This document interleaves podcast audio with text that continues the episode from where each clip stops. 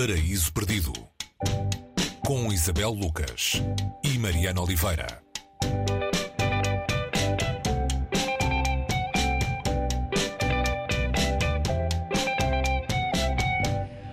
Hoje no Paraíso Perdido uh, vamos saber porque é que a guerra não tem rosto de mulher. Uh, é este o título. Uh, Svetlana Alexievich, autora bielorrussa, catapultada pelo Nobel de Literatura, que recebeu em 2015.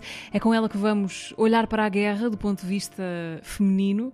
As mulheres que combateram pelo Exército Vermelho na Segunda Guerra, mas cujas histórias a história não se preocupou muito em registar. Este livro, tal como outros da Svetlana Alexievich, que vieram a seguir, parte de uma longa investigação, podemos dizer jornalística.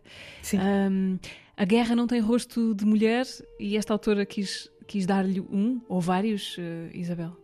Uh, olá, Mariana.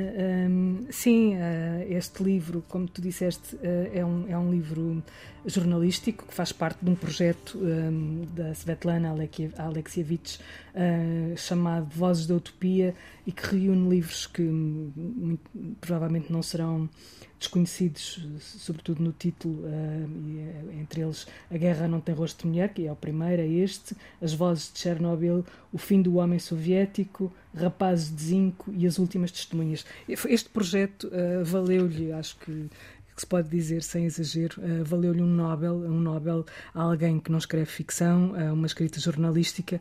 Ela não foi a primeira, uh, a primeira autora de não romance a receber este prémio. O, o Solzhenitsyn, em 1970, também com uma obra sobre o Gulag, tinha já conseguido destacar-se enquanto escritor com esse livro sobre a experiência que viveu num desses campos um, de concentração soviéticos. Ela o que traz aqui a Svetlana É um olhar para as mulheres uh, que participaram uh, na guerra, umas não participando diretamente, outras combatendo uh, ao serviço do Exército Vermelho, mulheres que estiveram na, na Segunda Guerra Mundial em, várias, em várias posições, umas como cozinheiras, enfermeiras, outras comandantes, e o que ela faz aqui, ouviu mais de 200, 200 destas, destas figuras, foi perceber como é que o discurso delas era diferente do discurso uh, masculino quando se tratava de falar da guerra, de, narrar a, guerra. O que ela traz aqui é isso, esse retrato uh, que estava por fazer,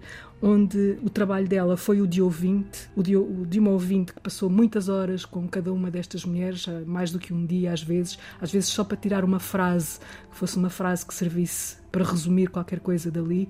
Uh, até um livro oral, temos uma sucessão de vozes que se encadeiam umas com as outras e que nos dão esse, esse retrato feminino e nos mostram como também com as mulheres eh, foi preciso inventar uma nova linguagem, uma nova linguagem de guerra que se lhes ajustasse e que continua também por crescer, porque as mulheres continuam a estar presentes nesse mundo uh, e estamos aqui a falar de um território onde parece estar, uh, parece estar a viver mais uma ameaça de guerra. E como ela muito, muito sublinha neste livro, as pessoas, e não são só as mulheres neste caso, as pessoas que cresceram no tempo em que ela cresceu, nunca viveram um momento onde a guerra ou não existisse ou não estivesse para existir.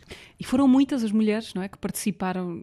Os números são, são impressionantes, inversamente proporcionais ao nosso desconhecimento, possivelmente do que foi o papel uh, dessas mulheres nesta guerra. Sim, ela, ela traz-nos traz essa, precisamente esse, esse, outro lado. Ela que também cobriu, enquanto jornalista, muitas guerras e, e, e, ouviu os homens, foi-se apercebendo como é que, falando com as mulheres, elas traziam essa, essa, outra, essa outra dimensão. E são, são milhares. Uh, ela diz aqui uma coisa sobre, sobre, sobre isto logo no início, porque depois as vozes são as das outras mulheres, são as, as mulheres que falam, uh, como ela aqui também testemunha a sua experiência, que é a experiência de enquanto criança ter crescido a ouvir histórias das mulheres que ficavam em casa a contar como é que esperavam, esperavam os maridos eh, que tinham ido para a guerra, muitos não voltando. Portanto, era uma aldeia de mulheres, eh, descreve ela, uma aldeia de mulheres onde se chorava, eh, se cantava, se falava do sofrimento das maneiras possíveis de, para se lidar com esse sofrimento. E ela conta um, um, dia que entrou, passou um dia inteiro com uma mulher, a mulher mostrou-lhe muitas fotografias, mostrou-lhe guarda-roupa, contou-lhe muitas histórias, mas que ela retirou uma única frase dessa conversa com essa mulher que lhe disse: Fui combater tão nova que durante a guerra até cresci as cassetes, as centenas de, de, metros de cassete Estamos a falar de uma altura, este, este livro foi escrito nos anos 80, portanto, é uma experiência dos anos 80 onde ainda havia muito, ainda existiam muitas mulheres vivas com a experiência da Segunda Guerra Mundial. Havia a cassete, portanto, esse testemunho eh, que ela foi colecionando e depois soube depurar de uma maneira muito original. Ou seja, quem leia um livro de, desta escritora, a Svetlana Alexievich, consegue perceber uh, que está no mundo dela, no mundo da escrita dela, esse mundo marcado pela oralidade e por um trabalho muito depurado da linguagem que nos quer levar à essência, à essência das coisas, o mais próximo da verdade possível. É? A Guerra Não Tem Rosto de Mulher, o primeiro livro de Svetlana Alexievich, autora que vimos em 2015 receber o Nobel da Literatura, editado em português eh, e em Portugal na Elsinor, com tradução de Galina Mitrakovic. Isabel, até para a semana. Até para a semana, Mariana.